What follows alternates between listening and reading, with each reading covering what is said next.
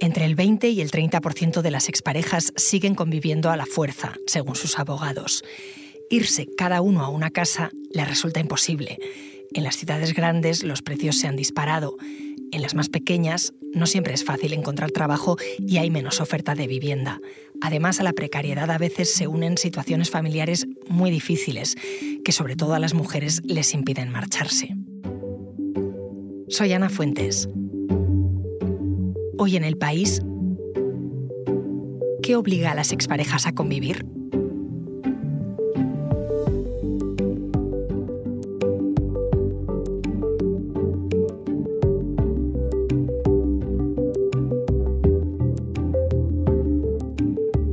Mi compañera Jimena Marcos nos trae esta historia. Alrededor de una cuarta parte de los hogares españoles son unipersonales. La mayoría viven con sus familias, comparten piso, con compañeros o con su pareja.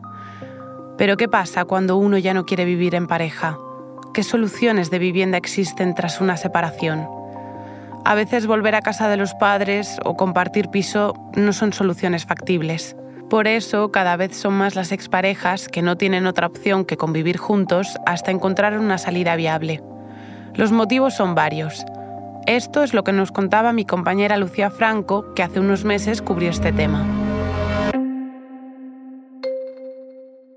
Yo creo que son varias causas. Por una parte, en España sí que es verdad que el comportamiento que se está dando es muy parecido a las bodas y que la gente cada vez se separa menos la tasa de divorcios, nulidades y separaciones por cada mil habitantes no ha hecho más que descender. Si en el 2006 era 3,6 por cada mil, ahora la media nacional está en 1,9. O sea, esto es más de la mitad. Y además, las demandas de disolución matrimonial que están registradas solamente en el tercer trimestre del año pasado fueron más del 3,1 y que esto es muchísimo menos respecto al lapso de ese mismo periodo del 2021 unos datos que corroboran despachos como el de Cebrián Abogados. Le preguntamos a Alberto Cebrián sobre este tema y esto es lo que nos contó. Han empezado a haber grandes problemas de matrimonios que se quieren separar, pero no pueden hacerlo por temas económicos, porque no pueden pagar dos casas, sobre todo a partir de verano de 2022. Ha coincidido, claro, con la crisis, con la inflación, y hay muchas familias separadas que tienen que convivir.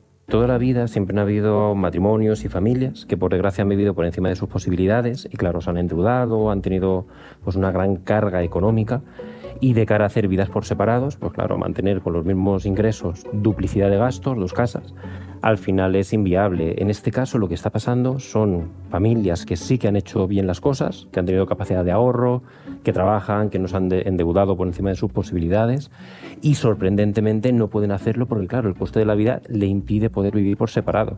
Es una situación mm, dramática. Tenemos pues, muchísimos casos que vienen y nos cuentan lo que no saben las estadísticas, aquello que les pasa realmente. Podemos calcular que al menos un tercio, por encima del 30%, de las familias que se quieren separar no pueden hacerlo. Lucía habló para su artículo con algunas parejas que tuvieron que seguir conviviendo en más o buenos términos. No les quedaba otra. Muchas no quisieron dar su nombre completo. Por ejemplo, una de ellas, Susana, eh, tiene 50 años, llevaba 15 años con su esposo y además de compartir la casa, compartían el negocio. Y entonces ella me contaba que en agosto ella por fin tomó la decisión de pedirle el divorcio pero se encontró con el pequeño impedimento de que aunque ya no quería estar con él, tenía que seguir viviendo con él porque no se lo podía permitir. Además, en la casa vive su mamá, su tía y sus dos hijos. Tras una separación, los gastos que se compartían ahora se afrontan en solitario. La inflación atraviesa todos los hogares españoles y el precio de la vivienda no ha dejado de subir. Esta es María Matos, directora de estudios y portavoz de Fotocasa. La situación no es nada halagüeña. Desde el inicio de la pandemia estamos viendo cómo los precios se están tensionando cada vez más, eh, provocado por esa escasez de, oferta que tenemos en la capital. En estos momentos el precio de la ciudad de Madrid de un alquiler de unos 60 metros cuadrados superaría los 1.000 euros. Es decir, estamos en los 1.038 euros, está en precios máximos históricos porque también la subida, es, eh, la subida que ha marcado este último mes de febrero es la más abultada de toda la historia de la capital. Una subida que también afecta a los más jóvenes.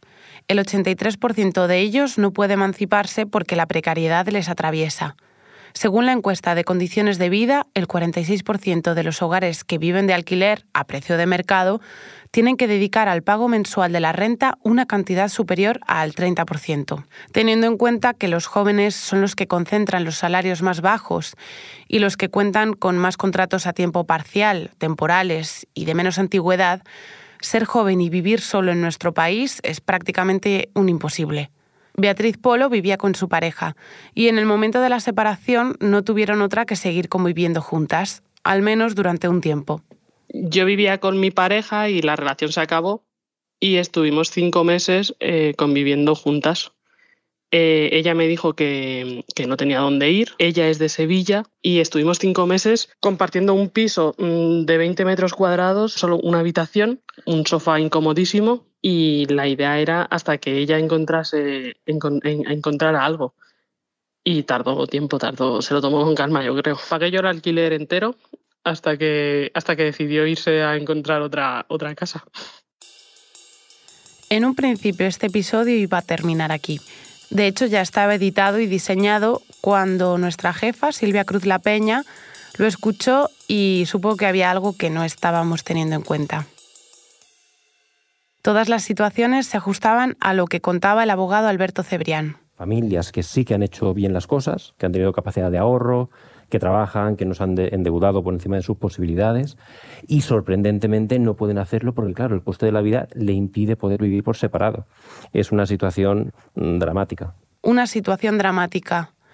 Pero, ¿y si esta situación dramática y económica oculta la que es realmente grave? Era el único hombre que conocía hasta el final de mi matrimonio, no había estado con otro hombre, con lo cual, para mí, según qué cosas, era normal. ¿Vale? Aquí se agravó su conducta bueno, psicológicamente me hizo mucho daño.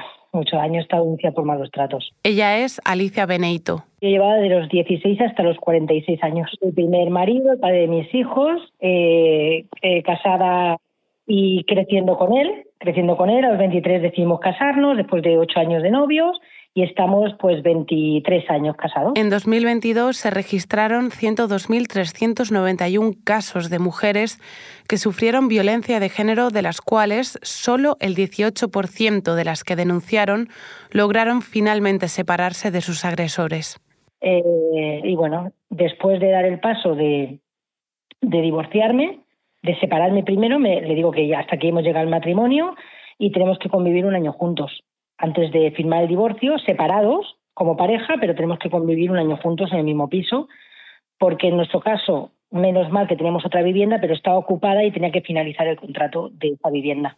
Alicia, al igual que muchas mujeres en su situación, tuvo que convivir casi un año con su expareja y bajo el mismo techo. Bueno, muy dura, muy dura porque hasta entonces había sido todo psicológico, bueno, sus maneras y sus cosas que para mí eran dentro de lo normal, pero pasa a agravarse, pasa a agravarse porque él no acepta, él no acepta en ningún momento que yo quiero divorciarme de él y separarme. Y pasa, bueno, pues desde revisarme móvil, bolso, em, controlarme, perseguirme, todo, todo. Y yo tenía a mi hijo y mi hija viviendo conmigo, viviendo. Uno, mi hija tenía 18 años y mi hija tenía, y mi hijo tiene cuatro años más, tres años y medio más y los dos estaban en casa, convivíamos los cuatro. A esta realidad se le suma lo laboral. Puso en marcha una tienda en la que trabajó con su exmarido durante dos décadas. Pero al separarse, supo que su hogar y su sustento estaban en manos de un maltratador. Empieza a sacar papeles y me doy cuenta pues que me ha excluido tanto del negocio, que fue al ayuntamiento y me excluyó del negocio, que he conseguido eh, volver a meter mi nombre y todo porque había unas actas, unas cosas que probaban que la tienda es de 50% mío, tanto la tienda como el autónomo que me ha estafado toda mi, jubilación, 21 años. Ella ahora se encuentra de baja laboral, confiando en que la situación de su negocio se resuelva judicialmente. Encontró una nueva pareja con la que se fue a vivir, su hijo mayor se independizó y su hija sigue viviendo con su padre. Lo más importante para Alicia es estar lo más cerca posible de sus hijos y confía en poder recuperar su vida pronto.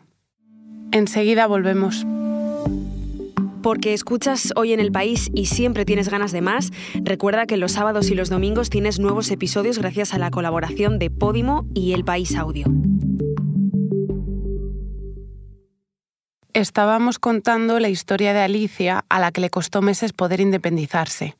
Y Fina y John necesitó varios intentos para poder salir de la casa en la que convivía con su exmarido. Dormir con él era algo que me molestaba y hacía que no durmiera bien. Durante un tiempo tomé pastillas para dormir porque, claro, yo tenía que soportar el día a día y fui consciente que las tomaba porque tenía que descansar si no hubiera enfermado. Fina tiene tres hijos que sufren una enfermedad rara. Cuando aún eran pequeños quiso dejar a su marido, pero los niños le absorbían casi todo su tiempo. Aún así trabajaba cuatro horas al día como cuidadora de otras personas, pero el sueldo no le daba para poder marcharse. Y bueno, eh, el hecho de que siguiera conviviendo con él la primera vez era un tema económico, claro está. La primera vez que me fui, por cierto, recuerdo me fui dos años y era porque mi madre murió y nos dejó el pisito que tenía a los tres hermanos y me quedó un dinerito y, ese fue ese fue el primer salto que me vi que tenía un dinero para para poder aguantar mientras iba trabajando y mis hijos ya eran más mayores. Bueno, yo llevo con él, tengo tres hijos y me parece que hemos llevado unos 35 años juntos, aparte del noviazgo, o sea, son muchos años. El exmarido de Fina sufrió una operación de corazón y ella sintió que debía volver a casa con él para cuidarle. La relación parecía que podía mejorar, pero la convivencia con su exmarido se hacía cada vez más difícil. Estuve dos años cuidándolo, bueno, cuidando, cuidando de la familia, y a los dos años pues todo volvió poco más o menos a lo mismo. Es bastante, bastante duro porque pues bueno, ahí eh, son años y de compartir hijos y tal, entonces hay muchos días donde, donde entras como en culpabilidad, decir, teníamos, tendremos que hacer algo más, yo tenía que haber sido, tenía que haber tenido paciencia, y entras, estás en una especie de eh, autodestrucción o desvalorización, y luego lo más, lo más duro que había, pues, pues muchas veces era el, eh, a veces dormía en otra habitación, pero con tres hijos no tenía siempre la otra habitación. Los hijos de Fina se hicieron mayores, dos de ellos se emanciparon, y entonces ella vio una oportunidad para poder salir. A pesar de que la casa era de ambos, él decidió que se quedaría en ella. Así que Fina, para este segundo intento, tuvo que buscar la forma de independizarse con su salario aún escaso. Esta vez me ofreció una amiga su piso y me dijo, está cerrado, yo no lo quiero alquilar a nadie, te lo alquilo a ti con la condición que ya entraría y saldría de vez en cuando. ¿no? Y bueno, estuve pues, un año entero de esta, de esta forma y al año vi que económicamente no lo podía mantener porque es, es, mucho gasto y entonces ha dado la casualidad de otra compañera y tal que también estaba algo parecido, pues hemos alquilado un pisito de un familiar que a un precio bajo y tal y lo estamos pagando entre las dos y de esta forma pues yo puedo respirar. Ahora Fina recibe una compensación económica de 400 euros que le ayuda a pagar el alquiler. El pasado 29 de septiembre, el Congreso de los Diputados aprobó el decreto que regula el trabajo del hogar y de los cuidados. Un decreto que por fin reconoce a las más de 600.000 trabajadoras del hogar y de los cuidados que, como FINA, llevan años trabajando sin el reconocimiento de los mínimos derechos laborales, como por ejemplo el acceso a la prestación por desempleo tengo muchas cosas, muchas cosas. A veces digo que el día que me muera, que me pongan una, una bombilla en el ataúd. sí, porque tengo muchas cosas, tengo muchas ilusiones. Apenas he viajado ni he ido de vacaciones porque he priorizado otros temas. Y el año pasado, por ejemplo, fue la primera vez que me fui dos semanas de vacaciones. Entonces, pues bueno, sí, de tonto, ¿no? Pues, pues tengo 62 años y, y, el año pasado descubrí lo que son unas vacaciones de placer, de placer, de, estar con gente a gusto, de disfrutar, de pasear. Hay un refrán que dice, el casado casa quiere, pero es que el divorciado o divorciada también quieren casa propia. La vivienda es un derecho y no un capricho. Y como dice Fina, la vida va de estar con gente a gusto, o de estar sola, con una misma pero sobre todo sin peligro. Vamos, que el divorciado o divorciada, el separado o separada, casa también quiere.